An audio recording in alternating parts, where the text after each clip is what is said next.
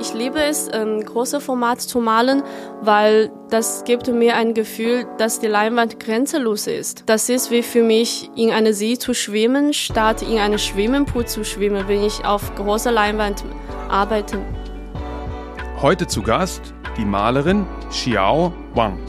Xiao kommt aus China und hat aufgrund der deutschen Malerei ihren Weg nach Deutschland gefunden und zeigt jetzt hier demnächst eine sehr große Ausstellung. Und wie sie ähm, an ihren Bildern arbeitet und überhaupt zur Malerei gekommen ist, erzählt sie uns jetzt im Podcast. Heute zu Gast die Malerin Xiao Wang. Xiao, herzlich willkommen. Schön, dass du da bist. Hallo Johann, danke fürs Einladen.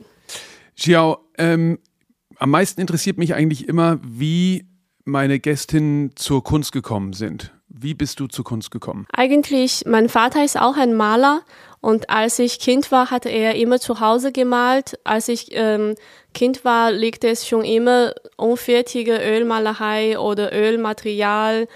Ähm, ich denke, Kunst ist schon immer wie Luft bei mir. Und du malst abstrakt? Ähm, malt dein Vater auch abstrakt? Ja, er malt auch abstrakt. Aber am Anfang, hat, am Anfang an hat er figurativ gemalt, aber nicht so figurativ.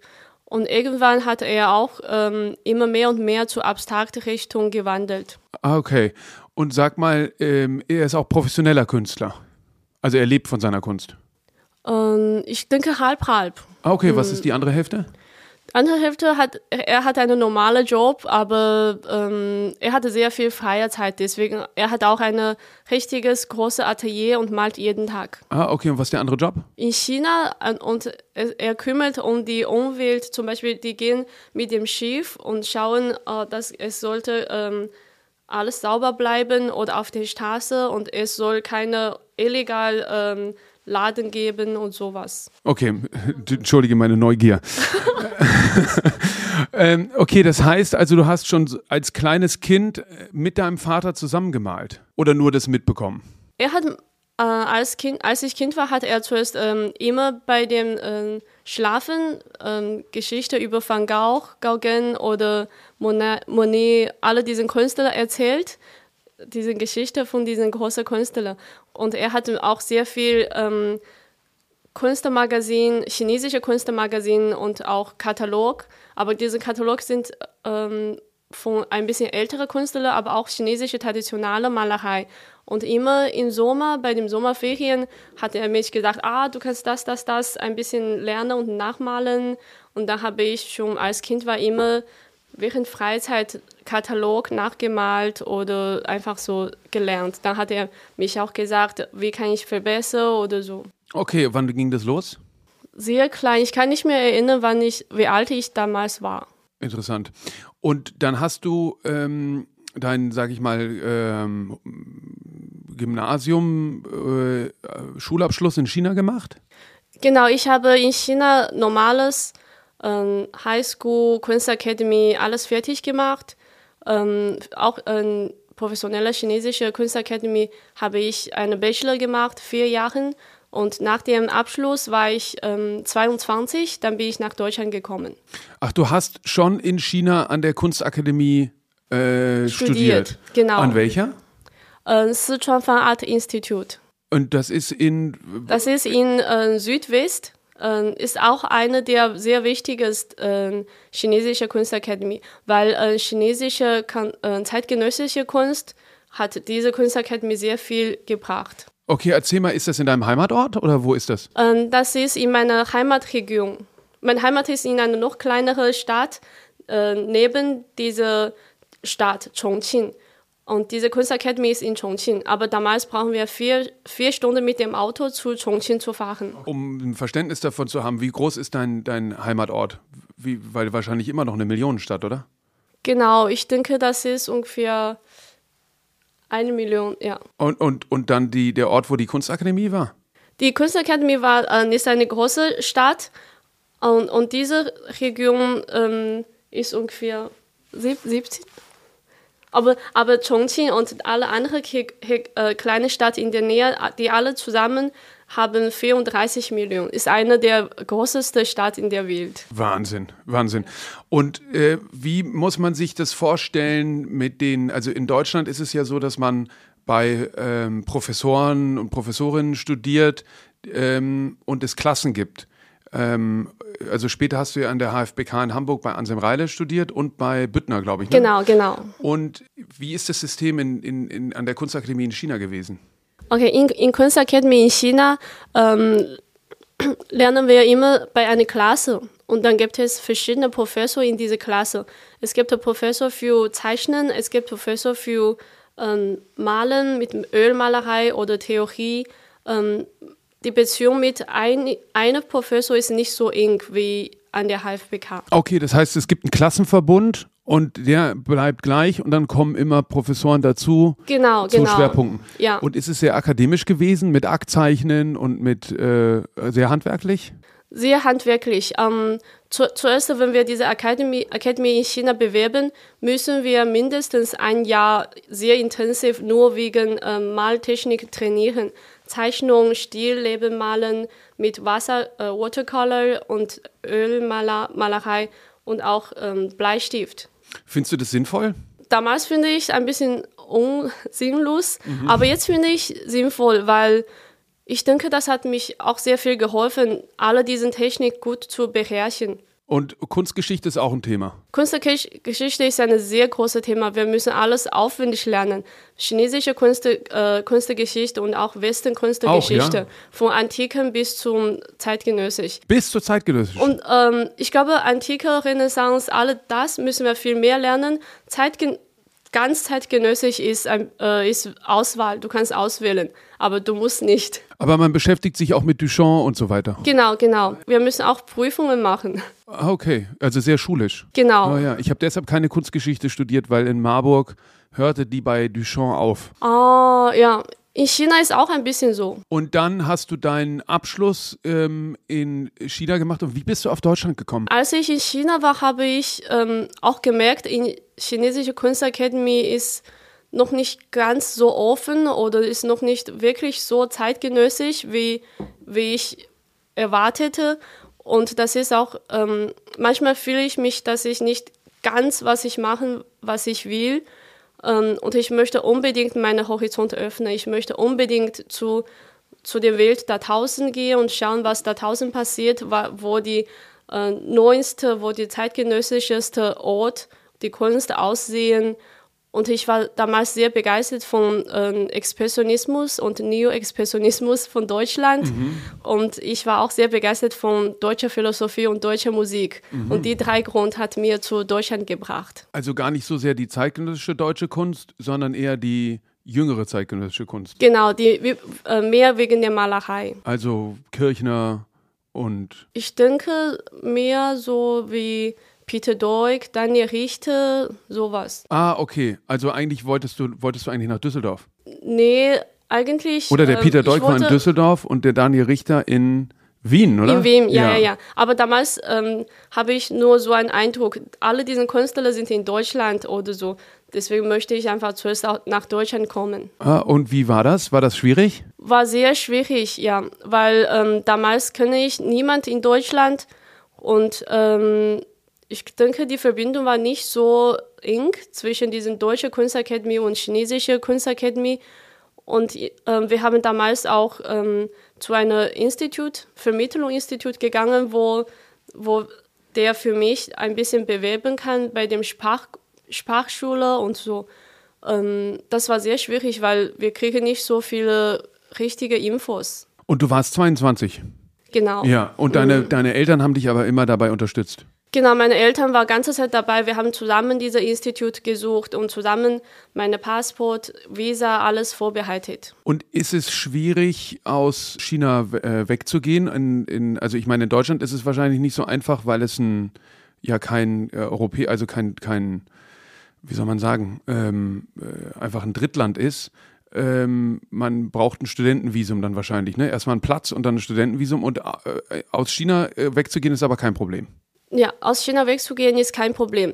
Aber wir müssen in China schon einen Sprachkurs ähm, ähm, bewerben und Zulassung bekommen und schon alle Geld überweisen und muss auch ähm, genügend Geld auf eine deutsche Bankkonto haben, damit wir ähm, beweisen kann, dass ich dort leben kann. Wir müssen schon ein Bankkonto in Deutschland öffnen und auch Krankenversicherung und alles. Und das ist wahrscheinlich schon super schwierig, überhaupt erstmal ein Konto genau, zu öffnen. Genau, weil ne? damals verstehe versteh ich gar kein Deutsch. Ja, Wahnsinn. Und, und du hast Deutsch dann schon in China angefangen zu lernen? Genau, in China habe ich halbes Jahr gelernt und dann bin ich nach Braunschweig zuerst gelandet und habe dort diesen Sprachkurs bewerbt besucht ja. und habe in äh, Braunschweig noch ein halbes Jahr äh, Deutsch gelernt. Und du hast dich erstmal an der Kunstakademie in Braunschweig beworben? Äh, ich habe die Kunstakademie Braunschweig beworben und auch Düsseldorf und Hamburg. Okay, und dann wurdest du in Hamburg genommen? In Hamburg und Braunschweig wurde ich beide äh, Zulassung bekommen und dann habe ich Hamburg ausgewählt. Ah, okay, und du hast aber erstmal in Braunschweig, bist erstmal nach Braunschweig gegangen. Genau, weil ich niemand kenne in, Deu in ganz Deutschland ja. und ich kenne nur eine Mädchen, sie hat eine Bekannte in Braunschweig und deswegen hatte, hatte sie die, ähm, diese Freundin von die Freundin eine Wohnung, eine kleine Wohnung für mich organisiert. Aber als ich nach Braunschweig gegangen war, war sie schon nicht mehr in Braunschweig. Und erzähl mal, wie war das für dich, dann nach Deutschland zu kommen? Das war alles sehr cool, aber am Anfang an natürlich ähm, ich fühle mich sehr einsam, weil ich niemand kenne. Alle meine Familien sind in China. Ich habe keine Freunde hier und die Sprache ist auch ähm, schwierig. Und Deutschland hat sehr wenige Menschen als in China. Manchmal, wenn ich auf der Straße bin oder am Abend, wenn ich alleine in meinem Zimmer bin, fühle ich mich dass die ganze Welt nur äh, ich alleine bin. Und dann bist du nach Hamburg und da, wie geht das los? Fängt man dann erstmal mit dem Grundkurs an oder geht es gleich in die Klasse, weil du ja schon einen Abschluss hattest? Ja, ich habe bei den Bewerbungen schon ähm, sehr fleißig mit dem HFBK Büro kommuniziert. Ich habe gefragt, ob ich meine ähm, Credits in China Kunst Academy hier ein bisschen ähm, äh, trans äh, transportieren kann. Da meinte die, ja, äh, ich soll alles, diese Noten äh, übersetzen und Bescheinigung machen und dann können die Professor fragen, ob es alles okay ist, auch mit meinen Arbeiten, die ich in China gemacht habe. Und dann hat ähm, Professor Büttner gesagt, ich kann direkt vom vierten Semester anfangen. Und die hast du dir den Büttner äh, ausgesucht oder äh, hast du dich beworben und der Büttner hat gesagt, äh, die hätte ich, äh, ähm, äh, die Xiao hätte ich gerne in meiner Klasse. Wie läuft das ab? Ich habe ähm, eigentlich am Anfang an, als ich die Kunstakademie bewerben, habe ich bei aller Kunstakademie ein, zwei Professor ausgesucht. Und bei Hamburg habe ich am Anfang an schon Anselm und äh, Büttner ausgesucht aber die Tutorin hat, oder der Tutor von Anselm-Klasse hat mich nie geantwortet. Ja. Und ähm, bei äh, Professor Büttner hat ähm, Susanna damals, ähm, sie ist schon leider gestorben, sie hat mich geantwortet und meinte, ähm, ich kann mal meine Mappe schicken und so. Und du hast dir die Position ausgesucht, wo du irgendwie eine Verbindung gesehen hast oder die du interessant fandest. Genau, genau, wo ich auch äh, die Arbeiten von dem Professor mag. Und wie sah deine Malerei damals aus? Hast du quasi auch schon abstrakt gearbeitet und ähm, äh, wann, wann hast du sozusagen deine, deine visuelle Sprache gefunden? Ich glaube, ganz am Anfang an habe ich ein bisschen äh, deutsche Neo-Expressionismus-Richtung gemalt mit sehr starker Farbe, aber das war nicht ganz abstrakt, sondern es gibt schon ein bisschen Körper, äh, Mensch-Körper-Figur, mhm. aber das ist ein bisschen zwischen figurativ und abstrakt. Und dann bin ich langsam äh, weiterentwickelt und hat meine Sprache gefunden. Aber ich glaube, was mich am beeindruckendsten ist, als ich nach Deutschland gekommen war in Kunstakademie, habe ich wie immer, wie gewohnt, Professor Bündner gefragt, wie denkst du meine Bilder? Ähm, wie kann ich verbessern? Ähm, was sagst du dazu? Weil in China fragen wir immer ganz viel zu Professor und Professor gibt auch immer sehr genaue Vorschlag. Mhm. Du sollst hier noch eine Farbe ähm, dazu machen, ja. hier noch eine Wolken, sowas. Ja. Und dann bin eigentlich bin ich rausgekommen, um äh, äh, totale Freiheit zu holen, aber ich bin so aufgewachsen, deswegen mache ich immer das äh, gewöhnt äh, Sachen. Dann hat Professor Büttner mir gesagt, äh, damals habe ich einen Nickenamen, heißt äh, Sisi, dann hat Professor äh, Büttner gesagt, Sisi, ich kann nicht dir sagen, was du machst. Ich kann dir, dir nicht jedes Mal sagen, ob das Bild gut ist oder nicht. Du musst deinen Weg selber finden. Und das war aber noch in der Phase, wo du. Bei dem ersten Jahr. Wo du selber sagen würdest, du warst noch auf Findungssuche. Genau, ja. und das hat mich sehr, sehr beeindruckt, aber auch meine Tür ganz geöffnet. Ja. Dann bin ich nicht mehr auf der Suche von, was andere Leute das sehen oder denken. Und ich bin dann äh, ins Bibliothek gegangen, ganz viele Bücher und Katalog angeschaut, auch Künstlermagazin. Und äh, ich habe überall die Museumausstellung oder ähm, immer wenn ich in eine neue Stadt gehe, gehe ich Ausstellung schauen ohne Ende. Ich habe dann vielleicht vier, fünf Jahre immer so gemacht, ganz intensiv, alle Ja. Künste äh, so viel wie möglich zu schauen, zu besuchen. Interessant. Das heißt aber, sein Hinweis, äh, nicht zu sagen, äh, ähm, hier musst du die Komposition verbessern oder was weiß ich was, sondern zu sagen, du musst das selber ähm, äh, hinbekommen, hat dir quasi noch gefehlt als Hinweis, ja? Genau, muss äh, einfach wirklich suchen, was ich ganz innen, was ich brauche, was ich mich selber gefällt. Und denkst du, es ist wichtig, als Malerin viel Malerei zu kennen, also Walter Störer oder ähm, ähm, ich weiß nicht, alle Formen, äh, Beiträge der, der abstrakten Malerei der letzten Jahre, äh, die hast du dann quasi alle studiert? Ich habe alles studiert und auch nicht nur abstrakte Richtung, auch figurativ oder minimalistisch und alle möglich in dem zeitgenössischen Konzept und auch Konzeptekunst oder Installation oder Video. Ich habe alles studiert, aber meistens über Malerei. Ähm, und dann habe ich immer Notizen gemacht, wenn ich ähm, Künstler sehe, wo ich ähm, gut finde oder welche Bild ich gut finde, mache ich Notizen oder fotografiere, fotografiere ich das und dann ähm, analysiere ich das, weil ich kann nicht ähm, zu viele Vorbild haben. Ich muss immer auswählen, von wem und wem ähm, finde ich gut. Aber ich habe immer verschiedene Richtungen. Es gibt immer verschiedene Richtungen, die mich interessieren. Ähm, manchmal muss, ähm, bin ich in zwei verschiedene Richtungen sehr interessiert. Dann mache ich zwei verschiedene Formate, eine größere Format und eine kleinere Format. Bei dem großen Format male ich eine Richtung, die mich äh, sehr gerne machen möchte. Und bei dem kleineren Format male ich dann zum Beispiel sehr reduziert, minimalistische Bild, einfach nur ein paar Linien.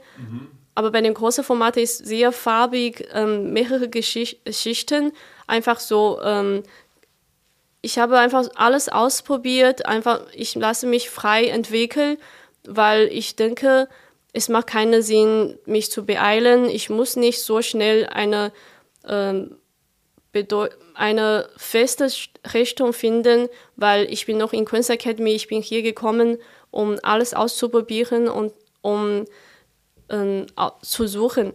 Deswegen habe ich ähm, immer nach Auswählen, Analysieren, alles ausprobiert, langsam meinen Weg gefunden. Okay, also viel anschauen und viel probieren und die Bilder malen und sie dann anschauen, wie sie im Ergebnis werden.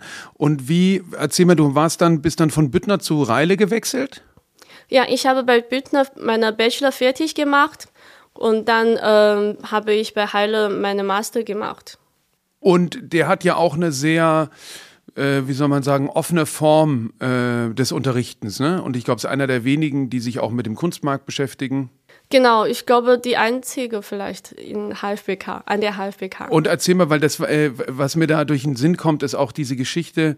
Es gibt ja auch dieses Verständnis von ähm, äh, quasi dem Malergenie, äh, der einfach Bilder aus sich selbst herausproduziert, ohne auf die ähm, Kunstgeschichte oder äh, Gegebenheiten äh, zu achten. Und der Anselm hat mal erzählt, dass der Tom Schilling ähm, für seine Recherche ähm, über diesen Gerhard Richter-Film hospitiert hat in der Klasse und total irritiert war, warum so viel diskutiert wird und warum man, ähm, es gibt ja dann so Klassentreffen und dann wird die eigene Arbeit präsentiert und dann wird die von den anderen kritisiert und man muss sie verteidigen, eigentlich so wie, ich glaube, ich habe ja leider nicht studiert, aber ähm, in anderen äh, Hochschulkonstellationen ähnlich. Ähm, und das eben so eine richtige inhaltliche Auseinandersetzung und Arbeit ist und der so ein bisschen dachte, wann wird denn gemalt und die Idee hatte von so einem, wie dieser Film auch, ähm, äh, der, den ich finde, der schrecklich daneben gegangen ist, ähm, als würde sozusagen der Blitz in den Maler, in die Malerin einschlagen und dann kommt die Kreativität raus. Ähm, wie, ähm, wie läuft es ab? Also ähm, ähm, man präsentiert die Arbeiten, also wie ist da, wie muss man sich das Kunststudieren vorstellen?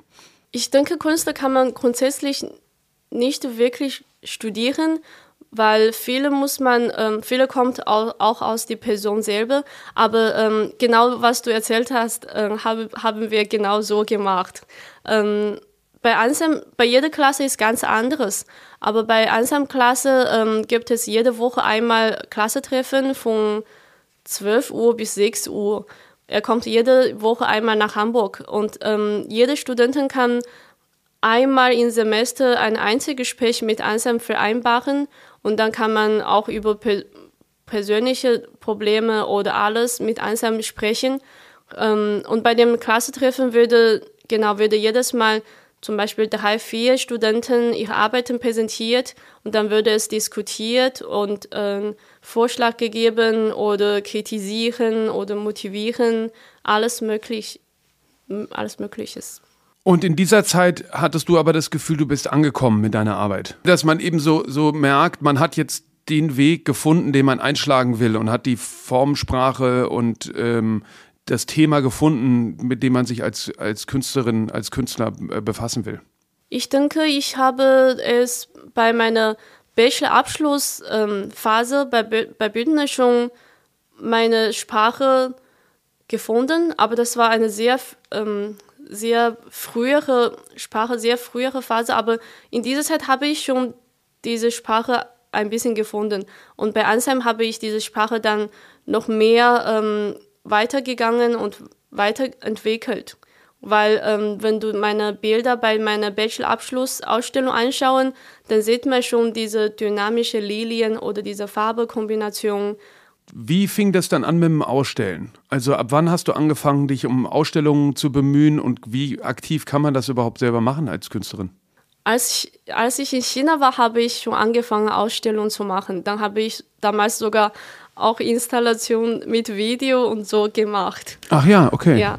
Also du hast in allen Medien experimentiert. Genau, ich habe auch Performance äh, gemacht ähm, ja, ich habe schon sehr viel ausprobiert, als ich gesagt habe, nicht nur in Malerei. Und auch als ich in New York austauschen war, habe ich auch jede Woche eine Performance gemacht. Okay, wow, die kenne ich gar nicht. Was waren das für Performances? Ich zeige das auch nicht, weil, okay.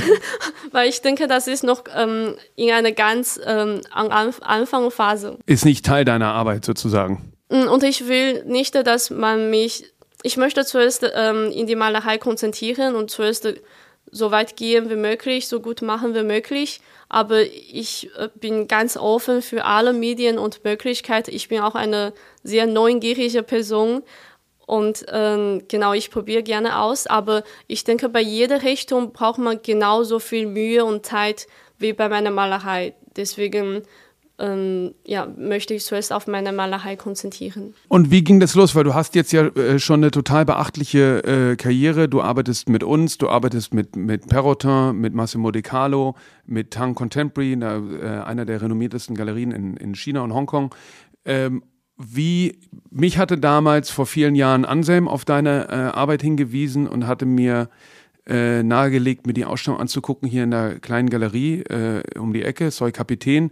Wie hat sozusagen deine Karriere so Fahrt aufgenommen? Ich denke, dass ich glaube, ähm, viele Leute denken, dass meine Karriere innerhalb in ein, zwei Jahren plötzlich auf die Decke gegangen ist. Aber eigentlich, ich habe zuerst zehn Jahre Kunst studiert. Ich habe auch schon als sehr jung war angefangen mit Kunst zu beschäftigen und ähm, seitdem ich Titian kennengelernt habe, arbeite, vor sechs Jahren haben wir wirklich angefangen, intensiv professionell, ähm, mit, intensiv professionell als Künstler meine Karriere aufzubauen. Wir gehen überall ähm, diesen Art Fairs besuchen, Art Basel Hongkong, Art Basel Basel. Und äh, wir haben dich auch immer an der Art Basel Basel und Art Basel Hongkong getroffen und habe dich auch äh, Hallo gesagt. Und wir besuchen auch überall die großen Ausstellungen in den Galerien und im Museum. Wir gehen sehr ähm, oft zu Opening, um eine Net Networking zu bauen. Aber gleichzeitig male ich auch immer sehr fleißig im Atelier. Ich glaube, ich bin immer die, die am meisten im Atelier bin in die ganze Kunstakademie, in meiner Bachelorzeit und meiner Masterzeit. Mhm. Ich denke, die ganze HFBK kann das sehr gut beweisen. Ich bin immer die, die der Einzige, die jeden Tag kommen und vom Vormittag bis zum Abend. Ich denke, ich habe wirklich sehr, sehr viel Zeit gebraucht, bis zu meiner Sprache zu finden oder zu entwickeln. Ähm, genau, ich denke, dass das ist ein langer Weg. Vielleicht seit sieben Jahren arbeiten wir daran. Und das heißt, man, du fährst überall hin, auch um mit den Leuten im Kontakt zu sein, aber auch um dir das alles anzugucken. Man genau, kann genau. ja unheimlich viel dann auf so einer Kunstmesse komprimiert äh, sehen, was gerade so passiert und ähm, äh, welche Tendenzen es gibt und die dich dann irgendwie bewusst oder unbewusst beeinflussen wahrscheinlich, ne? Genau, das war sehr wichtig, dass wir so oft, so intens diese verschiedenen Ausstellungen und Art Fair besucht haben, weil ich muss auch zuerst wissen, was die Leute genau macht. In meiner Generation oder in der früheren Generation, was macht die Malerei, wie ist die Malerei, wie weit ist die Malerei gegangen, was macht die Leute in dieser Zeit. Und ich muss auch alle diese Galerien kennenlernen. Ich kenne nicht so viele Galerien am Anfang an. Ähm, wegen diesen Ausstellungen und Art Fair Besuchen habe ich langsam alle diese wichtigen Galerien kennengelernt. Ich habe das in, ich habe einen Überblick in meinem Kopf. Ähm, ich glaube, das war alles sehr wichtig und gleichzeitig müssen wir auch diese äh, Networking aufbauen. Aber am Anfang an war sehr schwierig, weil ich bin sowieso niemand, niemand kennt mich, niemand ist an mich interessiert. Aber wenn du mehreres Mal äh, mit diesen Leuten begegnen, langsam kennen die Leute dich und dann langsam sind die auch an dich interessiert. Und wir haben auch immer sehr krasse Werbung für mich gemacht. Ja, ich glaube, es hat auch damit zu tun, dass wenn man merkt, dass jemand ähm, sich für das interessiert, was man selber macht, ähm, also ich hatte das ganz am Anfang in meiner äh, Galerie vor 20 Jahren, habe ich mir irgendwie alles, jeden, jede Künstlerin, jeden Künstler, der mit einer Mappe reinkam, angeguckt, bis ich irgendwann gemerkt habe, die meisten haben gar nicht geguckt, was ich eigentlich mache sondern wollten halt einfach nur irgendeine Galerie haben. Aber wenn man merkt, es setzt sich jemand inhaltlich mit dem auseinander, was man in seinem eigenen Programm macht, ist man auch eher bereit, sich damit auseinanderzusetzen, was diese Person macht, die sich sozusagen mit einem selbst beschäftigt hat. Ich habe neulich dich im Atelier besucht und wir haben äh, Bilder ange, angeschaut und überlegt, was wie funktioniert jetzt hier für die Ausstellung. Und ähm, ich fand es sehr interessant zu sehen, dass die, wenn die unterschiedlichen Werkphasen der jüngeren Zeit ähm, nebeneinander zu sehen sind, wie extrem unterschiedlich es doch ist, wenn man es sozusagen direkt äh, sieht. Also wie viel ähm, äh, Evolution und Dynamik dann in den, äh, in den Bildern ist, was ich glaube vielen gar nicht so auffällt, wenn die ein Bild vereinzelt sehen, nicht äh, sozusagen im, in der detaillierten Betrachtung äh, zu einem anderen. Erzähl doch mal, wie, ähm, wie du arbeitest, also was die, äh, zum Teil machst du ja auch sehr große Bilder, wie, wie du da vorgehst. Ich liebe es, ähm, große Format zu malen, weil das gibt mir ein Gefühl, dass die Leinwand grenzenlos ist. Weil wenn die Format so groß ist, dann kann mein Körper nicht sehr schnell auf eine Sekunde oder ein paar Minuten jede Ecke erreichen. Deswegen, das ist wie für mich, in eine See zu schwimmen, statt in eine Schwimmpool zu schwimmen, wenn ich auf großer Leinwand arbeite. Ah, verstehe. Aber ist es schwieriger, gute kleine Bilder zu machen als große? Eigentlich am Anfang an kann ich besser kleine, kleinere Bild malen als große Formate malen, weil ich habe manche Formate nie probiert. Ich habe immer ein bisschen größer und größer ähm, gemalt und langsam kann ich ähm, mit Übungen auch die große Format beherrschen. Aber jetzt bin ich ähm, kurz davor oder ein paar Monate vorher habe ich, bin ich in einer Phase, dass ich ähm, keine Lust mehr, kleine Bild zu malen, weil kleine Form ist irgendwie schwieriger für mich als große Format zu malen, weil die kleine Format ist auch sehr begrenzt. Mhm. Du bewegst dich und dann bist du schon raus, aus okay. von der Leinwand. Ja. Oder ähm, das ist ein bisschen schwieriger, eine schöne Bildaufbau zu machen. Deswegen habe ich auch ähm, einige Zeit gebraucht, weder an diese kleine Format zu arbeiten und jetzt kann ich auch sehr gut kleine Format arbeiten. Und ähm, erzähl mal, wie, wie kommst du an die Leinwand? Also machst du Skizzen oder gehst du sofort an die Leinwand äh, und womit arbeitest du? Ich mache nie Vorskizzen, aber manchmal male ich ähm, ein bisschen Skizzen, aber nur um ein Gefühl von, die, ähm, von Hand zu kriegen, wie du ähm, dich ein bisschen dienst, bevor, den, bevor Sport machen. Mhm, so Fingerübungen. Genau. Ähm, aber wenn ich anfange zu malen, schaue ich diese äh, Skizze nicht, weil ich habe dieses Gefühl schon, geha schon gehabt in meiner Hand. Ähm, Und worauf machst du die Skizzen? Auf Papier? Auf kleine Papier. Aber um, um in die Bewegung zu kommen, um genau, sozusagen um, in, die, in die... Genau, um zu herausfinden, was für ein ähm, Fingergefühl ich habe für heute. Welche Lilien kann ich heute malen? Weil wenn, ähm, wenn du jeden Tag äh, eine Skizze machst, dann weißt du, du hast wirklich jeden Tag einen anderen Zustand mit deiner Hand. Ah, ja. Du malst jeden Tag ein bisschen andere ähm, Bildaufbau oder Lilien, wenn du auf Papier malst. Interessant. Mhm. Und dann machst du das, um sozusagen reinzukommen in die Bewegung? Genau, Manchmal, aber das Manchmal nicht immer. Mm, sehr selten eigentlich. Okay. Meistens brauche ich das auch nicht. Und dann gehst du an die Leinwand direkt ran? Immer direkt ran. Aber ähm, bevor ich anfange zu malen, ähm, stehe ich schon ein bisschen vor dem leeren Leinwand und denke ich schon, ähm, wie wird es ungefähr gehen oder zum Beispiel bei diesem ganz großen Format, diese 3,30 Meter mal 6,80 Meter. Die wir hinten auf die äh, Altarwand genau, hängen. Genau, ja. habe ich sogar ähm, in der Luft ein bisschen selber probiert. Aber bevor du sozusagen mit dem, weil du arbeitest mit dem Oilstick und mit dem Pinsel. Ähm, jetzt, jetzt mit, äh, neun, neulich mit diesem ähm, Rocha, Charco, Charco und ähm, Oilstick. Okay. Und das heißt, du simulierst es quasi wie Luftgitarre im, im, äh, äh, in der Luft, bevor du, bevor du dann sozusagen die Leinwand berührst. Genau, ein bisschen, weil ähm, das hilft mir in meinem Kopf schon, das Bild zu malen. Okay, und malst du dann das Bild in einem Rutsch?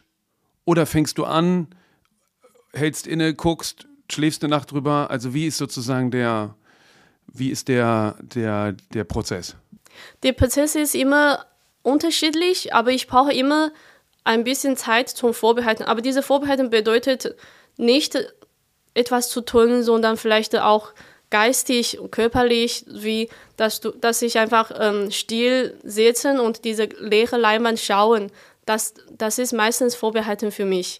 Und dann ähm, baue ich etwas in meinen Kopf oder einfach manchmal ist wie, diese Leinwand ist wie eine alte Bekannte, du musst zuerst hinsetzen mit sie oder ihm sprechen oder auch einfach nur Augenkontakt. Mhm. Schweigen ist manchmal auch sehr schön, du musst nicht immer etwas machen, aber in dieser Zeit, wo du Augenblick, Augenkontakt mit sie oder ihm hast, hast du schon angefangen zu, zu arbeiten.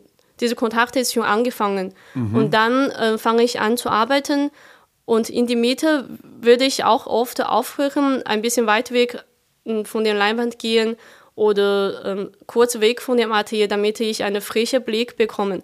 Weil wenn ich von Anfang an bis zu Ende einfach arbeiten ohne Ende, dann bin ich auch versunken an das Bild selber. Dann verliere ich diese ähm, größere, größere Vision, mhm, Distanz, mhm. dieser Überblick. Mhm. Das ist sehr wichtig, dieser Überblick für mich.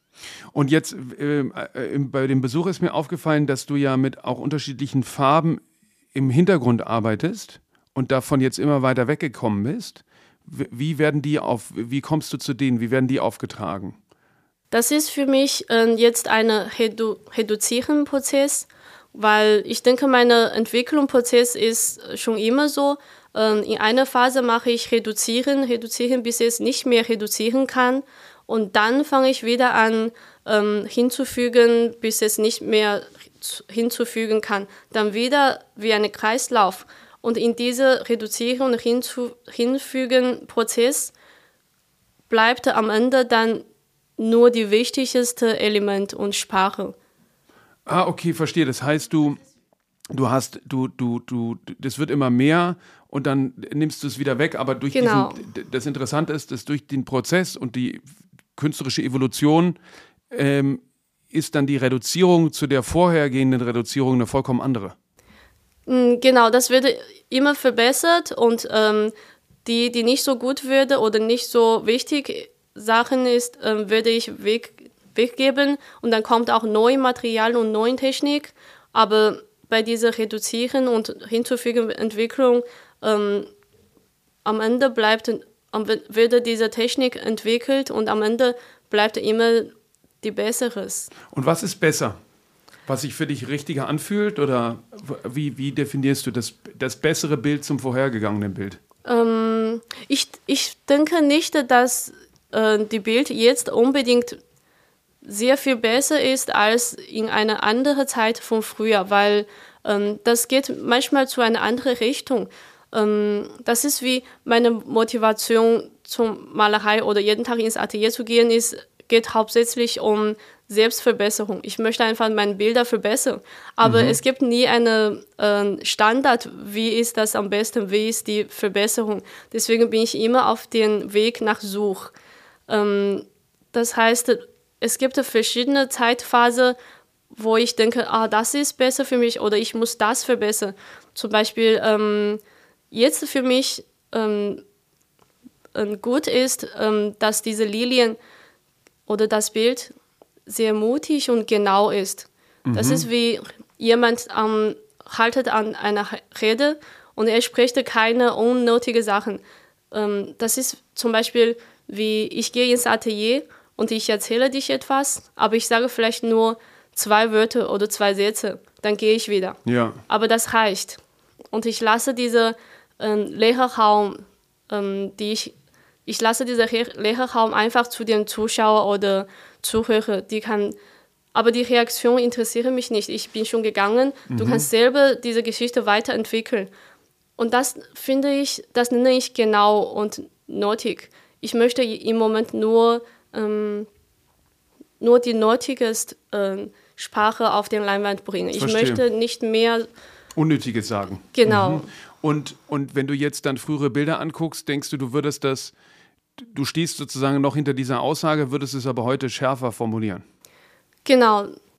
Mhm. Und musst du dich, ähm, brauchst du diese, sage ich mal, Disziplin, also fällt es dir manchmal schwer auch zu arbeiten? Ähm, manchmal ja, aber meistens nicht, weil ich liebe arbeiten. Auch wenn ich keine Ausstellung habe, möchte ich trotzdem malen und arbeiten. Mm, ich genieße es zu arbeiten und immer wenn ich gemalt habe, fühle ich mich ähm, glücklich in diese, am Ende des Tages. Mhm. Wenn ich ähm, eine, eine perfekte Tag für mich ist, ähm, ich habe gemalt. Und das heißt, du versuchst dich auch auf ähm, Arbeitsphasen im Atelier zu konzentrieren und äh, Tizian hilft dir bei den ganzen anderen Dingen, die ja auch beim Künstlersein dazugehören. Irgendwie E-Mails und ich weiß nicht was alles. Nein, eigentlich muss ich selber auch äh, ganz viel über andere Dinge beschäftigt, äh, beschäftigen. Ähm, Tizian hilft mir ähm, bei den Sachen, wo ich selber nicht so gut entscheiden kann. Wir diskutieren meistens und wir ähm, oder manche noch komplizierter Sachen, aber normale äh, Tätigsachen wie E-Mail schreiben oder normale Dokumentar verschicken oder Website erneuern, alle diese Sachen mache ich immer selber. Ähm, ich denke, es ist 50, 50, mhm. 50 ähm, Büroarbeiten und 50 Atelierarbeiten. Aber ich genieße es auch, weil ich bin an andere Perspektive auch am Verbessern und entwickeln ich, ich kann jetzt viel besser Büroarbeit machen als früher. Ich mag es einfach zu lernen und zu verbessern. Okay, das, die, dieser Verbesserungsanspruch ähm, gilt sozusagen für jeden Lebensbereich. Genau, für jeden Lebensbereich, ja. ja. Und sag mal, deine, deine äh, lass uns noch über die Titel deiner Bilder reden, weil ähm, mir ist jetzt aufgefallen, dass in unserer Ausstellung der Titel ist, äh, sag nochmal, wie du kannst es besser aussprechen. On the way to Ponglai Island. On the Way to Ponglai Island. Ja. Und die Bilder äh, haben oft mit äh, Reise und, ähm, ähm, und sowas zu tun. Genau. Ähm, die Titel heißt On the Way to Ponglai Island, äh, nicht Ponglai Island, weil ich finde, das ist schöner, wenn man in einem Prozess ist, auf etwas zu suchen. Dann gibt es Erwartungen oder äh, es gibt dann eine offene Ende oder offene ähm, Geschichte. Das ist wie, ähm, dass ich äh, on the way, ähm, auf dem Weg auf Suche von meiner Verbesserung für meine Bilder, für meine Karriere oder für meine andere Lebensfähigkeit. Ich mag es, ähm, diese on the way, diese auf dem Weg, diese Gefühl. Also weil eine, eine, ähm, ein Titel ist The boat will be at sea for days and months. No one knows when we will arrive. Ist jetzt zum Beispiel ein ein Titel? Ähm, das ist, äh, genau, äh, ich habe selber so eine Geschichte gebaut. Ähm, die ganze äh, Text ist On the Way to Ponglai Island, the boat, wie du gesagt hast. Und jede, jeder kleine Satz ist ein Titel für eine Serie von das Bild. Aber die alle gehören zusammen. Und wo kommt das, äh, wo kommt das her? Was, was ist in Ponglai Island? Was erwartet uns da? Ähm, Ponglai Island gehört zu einer antiken chinesischen Mysterie. Und ähm, in ganz alter China denkt man, es gibt ähm, zwei Orte, die ganz ähm, mysteriös ist. Einer ist irgendwo in Inner Innerland, in einen Bergen, und die andere ist irgendwo auf dem See, ganz weit weg. Ähm, gibt es eine Insel und dort wohnt die himmlische und unsterbliche Leute. Äh, und wenn man dort diesen Platz finden kann, bekommt man vielleicht auch die Medizin, dass man auch unsterblich macht. Genau, und die Leute dort kann fliegen oder so. Ähm, und ich mag immer diese mysterische Geschichte und ich mag auch gerne lieber fliegen oder diese himmlische Geschichte. Ähm, aber die Geschichte ist, niemand waren wirklich tot. Niemand weiß, wie es aussieht, aber das ist absolut aus Fantasie. Mhm. Man denkt, weil man vielleicht nie so weit weg in den See war, deswegen denkt man, es gibt bestimmt irgendwo einen geheimen Ort auf dem See. Deswegen, äh, aber in der Alterzeit gibt es wirklich Leute, die mit dem Schiff das suchen gegangen. Aber das Schiff läuft wirklich mehrere Tage oder mehrere Monate aber meistens findet man das nicht. Man sagte, wenn man Schicksal hat, dann findet man vielleicht diese Insel. Dann kannst du auch dort leben oder du kriegst diese Medizin, wo du auch unsterblich, unsterblich werden. Ähm, ja, das, das ist die ursprüngliche Geschichte. Und es ist aber natürlich dein Ziel, unsterblich zu werden, oder? ja, das möchte ich gerne. ja, weil ich finde, das Leben ist sehr kurz. Deswegen lebe ich auch sehr und arbeite ich auch sehr intensiv. Ich möchte so viel schaffen wie möglich in meinem kurzen Leben. Deswegen wäre es natürlich immer schön, wenn die Leben ein bisschen länger wäre, dann kann man noch mehr schaffen. Genau, aber ich meine, dass die Arbeit quasi unsterblich wird und bleibt. Genau, das ist auch, wieso ich Künste mache. Das habe ich, ähm, als ich 18 war, ähm, habe ich mit meinen Familien zusammengesessen und ähm, zum Entscheiden, was ich genau mache später, weil ich habe ich habe nicht am Anfang an als Kind war gedacht, ich würde eine Künstlerin mhm. sein. Ich mache auch gerne tanzen oder singen oder Schauspielerin ja. oder so. Ähm, aber mein Vater hat einen sehr wichtigen Satz für mich gesagt. Er meinte, wenn du eine, wenn du Künste machst und wenn du gute Künste machst, dann kannst du deinen Namen in Kunstgeschichte ähm, hinsetzen und dann bleibt deine Arbeiten für immer in der Welt, auch wenn du stirbst. Ja. Und das finde ich super schön. Ich möchte wirklich ähm, so machen, ja. Ja, ich meine, man muss sich selber Ziele setzen. Genau. Das ist ja auch das Interessante, dass der, dass Künstlerinnen und Künstler oft mache, das machen und das ist ja, das, was es so schwierig ist, als man muss ja selber vor allem daran glauben und dann die mhm. Sprache finden und erst dann kann man anfangen, ähm, äh, andere davon zu überzeugen, dass das, was man da macht, Relevanz hat. Ne? Genau, genau. Du musst auch zuerst selber glauben und selber ein Ziel haben. Mhm. Ja. Und dieses Ziel habe ich am Anfang an. Und erzähl noch mal zu deiner Arbeitsweise, weil jetzt hast du gesagt, äh, Chalkel, das ist quasi Kohle. Ja. Und ähm, Oilstick. Ja. Beschreib das mal, was, was ist das genau? Ähm, Kohle ist eigentlich ähm, ein Material, die ich schon oft benutzt habe, als ich diese Vorbereitungstraining ähm, für meine Kunstakademie be bewerben in China. In dieser Intensive äh, Training, mhm. wie ich gesagt habe. Damals malen wir jeden Tag ähm, Zeichnungen und Bilder mit Bleistift und auch Cola. Und dann Cola haben wir meistens benutzt für diese schnelle Zeichnung. Du, du zeichnest eine, eine Person mit seiner Bewegung oder Muskel. Das muss ganz schnell gezeichnet werden.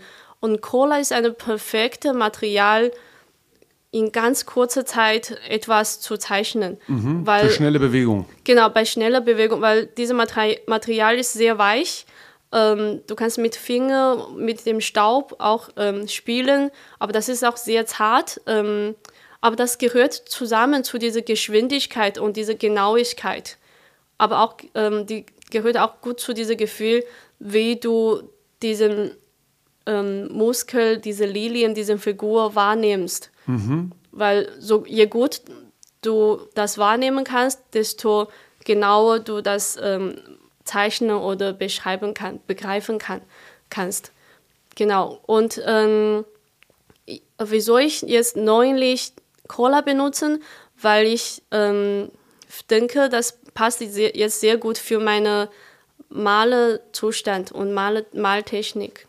Und der Oilstick steht dem aber gegenüber als eher etwas behäbiges, äh, nicht so richtig kontrollierbares auch, oder? Ähm, genau, ähm, die Oilstick ist ganz andere, ähm, hat eine ganz andere Charakter wie ein Mensch. Die beiden haben verschiedene Charakter. Ich habe auch lange, ähm, äh, lange Zeit gebraucht, bis ich die zwei Materialien wirklich zusammenbringen kann, weil am Anfang an diese Cola war sehr dominant. Wenn ich die äh, Cola zuerst benutzt habe, dann ist die Bild fast fertig, mhm. weil was wir gelernt haben, ist einfach die ganze Zeichnung mit Cola fertig zu malen. Deswegen. Ähm, Habe ich jetzt aber auch bei dir im Atelier gesehen, ne? Du hast, arbeitest gerade an Bildern, die nur mit Kohle sind. Genau, genau. Ja. Und das also war total reduziert, eigentlich. Also genau. immer noch viel los auf dem Bild, aber ähm, eben sehr pur irgendwie, nur Kohle auf. Grundierst du die Leinwände eigentlich selber? Ähm, manche Leinwand habe ich selber grundiert, manche nicht. Äh, manche hab, Leinwand habe ich die vorher grundierte Leinwand benutzt. Bestellt, weil, die kann man einfach bestellen, ne? Genau, ja. weil ich ähm, probieren möchte, weil ich habe herausgefunden, ähm, bei dem Cola manchmal funktioniert besser bei dem vorher grundierten Leinwand, weil die vorher grundierte Leinwand ist ein bisschen rutschiger als selber grundierte Leinwand. Weil die industriell grundiert ist, ne? Vielleicht, ein, ja. ja. Mm, aber die ah, Farbe da kommst ist ein du sozusagen mit der, mit der, mit der, das gibt ja auch deshalb Künstler, die arbeiten dann auf Papier, weil die Oberfläche äh, ja.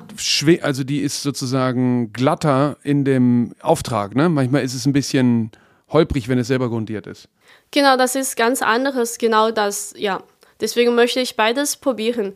Ähm, aber das ist die vorher grundierte Leinwand und selber grundierte Leinwand hat auch eine andere Farbe. Mhm. Selber grundierte Leinwand ist ein bisschen gelber und vorher grundierte Leinwand ist ein bisschen kalte White. Rein weiß. weiß. Mhm. Rein weiß. Mhm. Und ähm, jetzt hatte ich dich gerade unterbrochen bei dem Oilstick. Sag noch mal was dazu. Also du hast dann eben die Kohle, die eben in dieser direkten ähm, Bewegung, Übersetzung ähm, äh, präzise und, und, und schnell ist. Und wie, was machst du zuerst? Machst du erst Kohle oder erst Oilstick? Jetzt immer zuerst der Cola. Okay, und wie ja. kommt dann der Oilstick dazu? Da habe ich versucht, diese Oilstick zu ähm, heimzubringen. Am Anfang an war es schwierig, weil die Cola selber kann schon ein komplettes Bild ähm, fertig malen. Aber ähm, genau, aber ich möchte trotzdem probieren, wie, wie kann ich die zu, zwei Material zusammenbringen.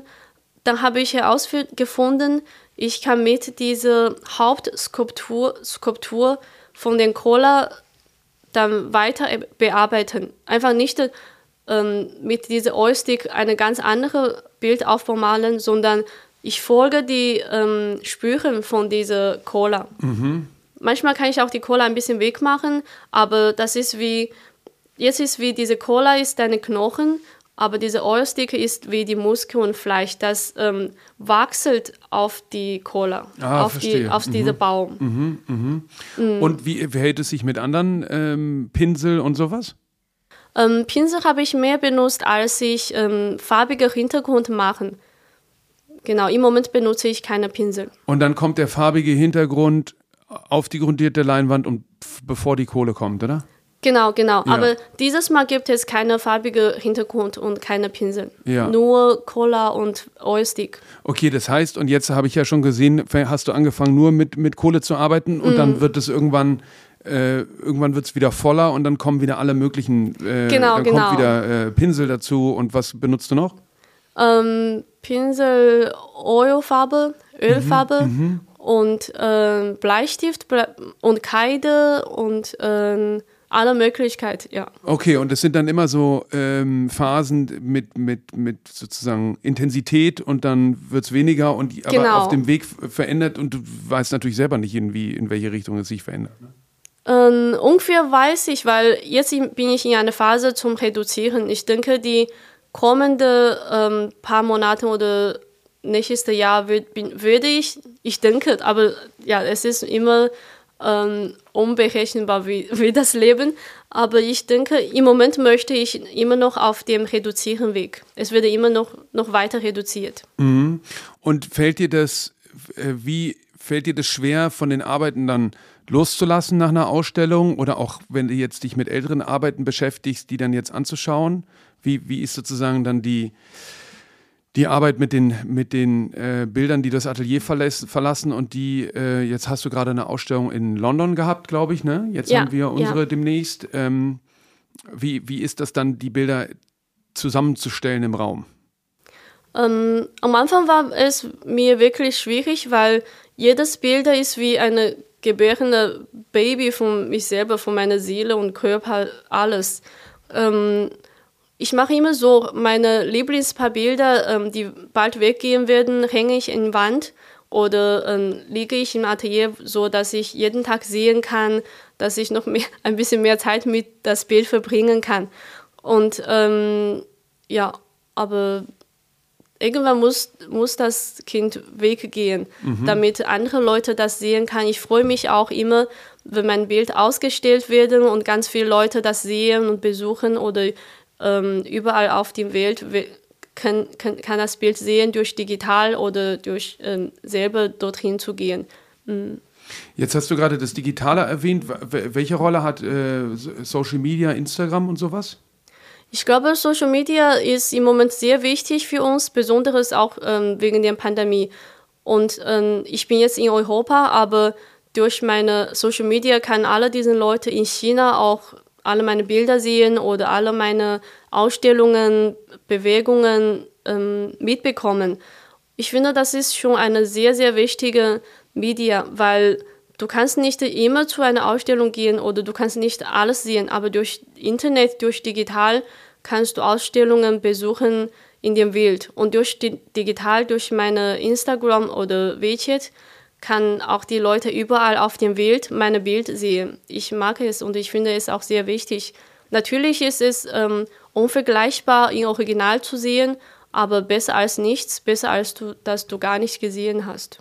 Ja, vor allem, wenn man mal was im Original gesehen hat, kann man dann ähm, eine digitale Reproduktion besser einordnen. Äh, wie du sagst, zumindest ist es ein, man kann schon jetzt erkennen, in welche Richtung die Bilder gehen, wenn man das mal im Original gesehen hat. Äh, mhm. sieht man sozusagen, welche Elemente sich verändert haben oder so. Und ähm, das heißt, du achtest schon sehr darauf, dass deine Kunst auch in China, ähm, du verstehst dich einfach auch als äh, chinesische Künstlerin und pflegst die Ausstellungspraxis in China. Genau, ähm, ich denke, ja, ich möchte auch gerne, aber ich denke, die Leute in China kann vielleicht nicht 100% mitbekommen, was ich genau gemacht habe in Deutschland oder in Europa. Aber ich versuche so viel die zu teilen wie möglich. Und wie verhält sich das mit Zensur? Weil Instagram, ich glaube, viele äh, in China benutzen es mit VPN, aber an sich gibt es ja, glaube ich, gar kein Instagram in, in China, ne? Ähm, in China benutzen wir WeChat, ähm, deswegen ähm, benutze ich die zwei Social Media. Und wie war das an der Akademie? Ähm, hattest du das Gefühl, da gab es irgendwie Grenzen in dem, was rezipiert wurde? Oh, was bedeutet Rezept? Also äh, was man, wo, was man äh, sich angeschaut hat ähm, an, an, an westlicher Kunstgeschichte oder war das vollkommen zensurfrei? Um, als ich in meiner Kunstakademie war, kann ich noch Google benutzen. Dann habe ich ähm, auch Google benutzt, ganz viel äh, Recherche zu machen, ein, ganz viel ähm, ausländische Künstler zu suchen und Bilder unterladen. Aber ähm, kurz nach dem meinem Abschluss war, kann man Google nicht mehr benutzen. Ich glaube, das war sehr schlimm, weil das wie eine, wie eine Tür zugemacht. Ja. Mm. Wir haben natürlich Baidu, das ist anderes, gleich wie Google, aber Baidu wird von Chinesen eingetragen und das, ja, ich kann nicht mehr so gut recherchieren. Ja, ist aber für dich jetzt wahrscheinlich auch nicht so, so ein Thema, weil, ähm, na gut, Kunst ist natürlich irgendwie immer politisch, ne? Aber wie, wie äh, hast du das Gefühl, da musst du dich irgendwie zu positionieren? Ähm, ja, Kunst ist immer politisch, aber wir leben auch in einer sehr politischen Welt.